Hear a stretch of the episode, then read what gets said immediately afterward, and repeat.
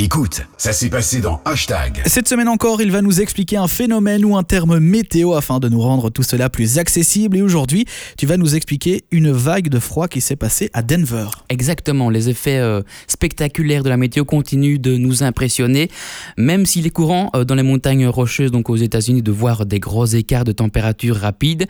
Euh, celle de la semaine dernière est particulièrement impressionnante, impressionnante puisque la ville de Denver est passée de 30 5 degrés lundi dernier à 2 degrés seulement mardi, donc en moins de 24 heures. Ils ont donc perdu plus de 30 degrés. Donc c'est le maxima. Alors comment ça s'est passé? Mais En fait, c'est un puissant front froid, donc euh, de l'air plus frais, qui est arrivé euh, du nord euh, des États-Unis, donc du Canada, et un système de basse pression qui s'est dirigé vers, vers, le Colorado, et donc qui ont créé la première tempête de neige en septembre de cette année. Depuis plus de 20 ans à Denver, il n'y avait plus ce phénomène. Et comment comment c'est possible ce genre de phénomène? Comment ça arrive? En fait, donc ça arrive du pôle Nord, ça arrive donc, euh, ça passe le Canada, ça arrive aux États-Unis, pour se retrouver donc à Denver euh, à ce moment-là.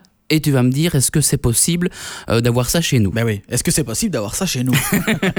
Eh ben en tout cas, le risque est beaucoup moindre. Pourquoi? Puisque, en fait, vous, vous, voyez un petit peu, Anaïs, Maxime, vous voyez un petit peu la situation géographique. Hein Les États-Unis, au-dessus des États-Unis, il y a le Canada, et au-dessus du Canada, il y a directement les pôles. C'est bien mhm. ça C'est ça. Eh bien, en fait, chez nous, il y a, y a autre chose qui sépare il n'y a pas que les terres, il y a aussi les mers. Et en fait, quand l'air arrive sur les mers, mhm. eh bien, l'humidité de la mer renforce euh, la, température de l'air, ce qui veut dire que quand l'air froid arrive vers l'Europe, eh bien, il est souvent réchauffé par les mers à cause des températures qui sont élevées. Donc voilà, vous voyez un petit peu la situation. Et donc justement, euh, donc il faisait donc 35 degrés dans la région de Denver lundi dernier. Et donc c'était donc un rafraîchissement impressionnant qu'on a pu remarquer. Plus de 40 cm sur les, sur les hauteurs de Denver a été donc euh, remarqué là-bas. Puis juste un, un, petit point, puisqu'on reste un petit peu du côté de, des États-Unis, ce sont les incendies qui sont en train toujours de, de ravager euh, la Californie et San Francisco, avec donc euh, des, un nuage de fumée impressionnant qu'on a pu remarquer la semaine dernière.